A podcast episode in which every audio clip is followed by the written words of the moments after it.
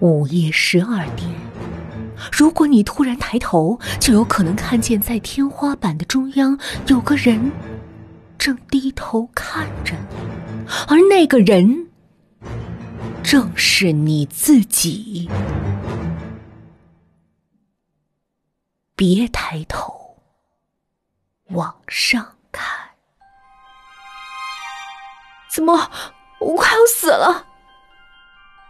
曾江说这句话的时候，方子墨正在洗头，洗发水的泡沫很丰富，揉了满头满脸，使他看上去像一朵心花怒放的蒲公英。你胡说什么呢，曾江？如果有人能够预知生死，就不能是人了，而是神仙。方子墨不以为然的说：“不，我说的是真的。”曾江固执的打断他：“怎么？你知道吗？据说，人在快死的时候，他的灵魂就会离开他的身体。我快死了，因为我看见我自己了。”方子墨。走到莲蓬下面冲洗泡沫，然后看到了站在面前的曾江，他脸色阴郁，眼神惶恐，苍白的聚光灯由上而下的投射在他的脸上，阴影深深浅浅，像极了发酵后的尸斑。三江，你是不是做噩梦了？不，不是梦。我真的看见了，我看见另一个我自己漂漂浮在天花板上，漆黑的长头发垂下来，舞动的就像是招魂幡。曾江身子往后一倾，虚脱的倒在地上，长发在湍急的水流里向四面铺开，如蝙蝠的翅膀。曾江啊方子墨惊叫的蹲下去扶他，他肌肤冰冷，散发着一股刺鼻的怪味儿。每次他从周英奇那儿回来，身上便沾染上了这种味道——福尔马林的味道。周英奇师从美国，是国际上享有盛誉的生物学家，在转基因、功能基因组学研究方面成就卓越。一年前应邀回国，来到这间医学院任职。周英奇一边教学，一边继续进行专业研究。与各种生物标本打交道的他，天天沐浴在福尔马林的味道里，渐渐也被同化成了一具移动的标本。帅是极帅的，可是总有一种生人勿近的煞气，而这。则格外为他增添了几许神秘的魅力。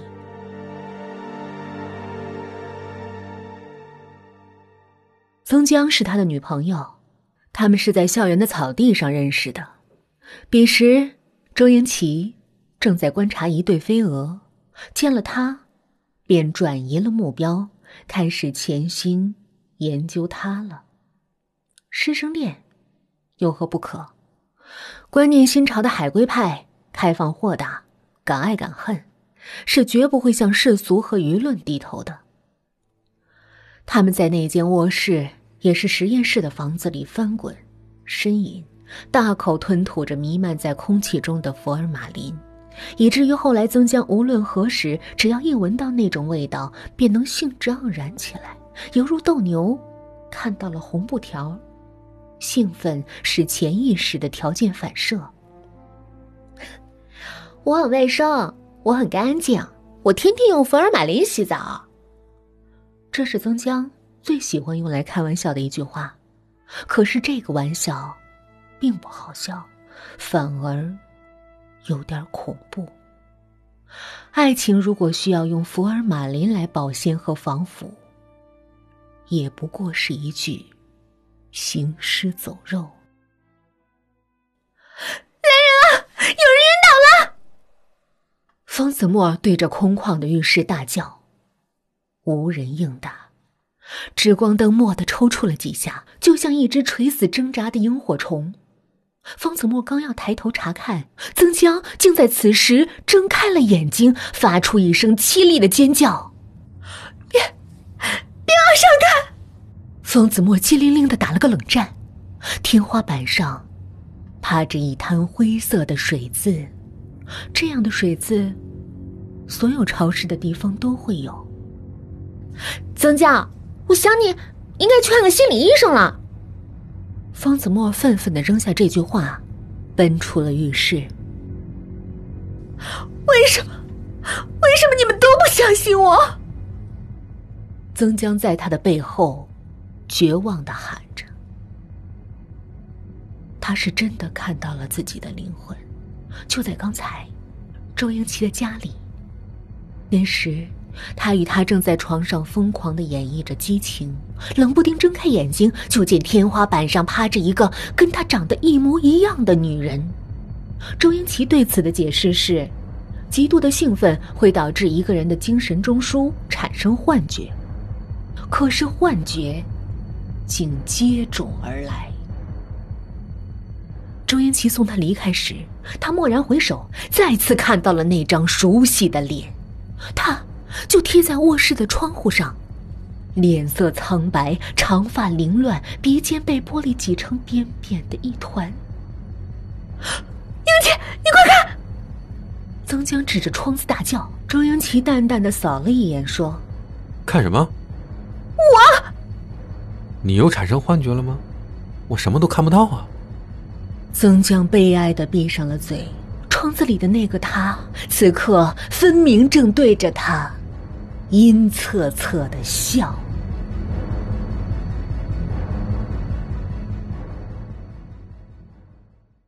第二天，曾江没有来上课。方子墨回来时，发现曾江正低着头坐在床上，全神贯注的忙着什么，连他进来都没有发觉。屋子里漂浮着一股怪异的霉味儿。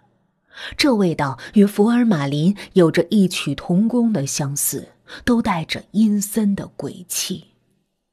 他走过去，看到曾江手里拿着一个纸扎的小人儿，小人长头发、白裙子，胸口用朱砂涂着两个触目惊心的大字：“曾江。”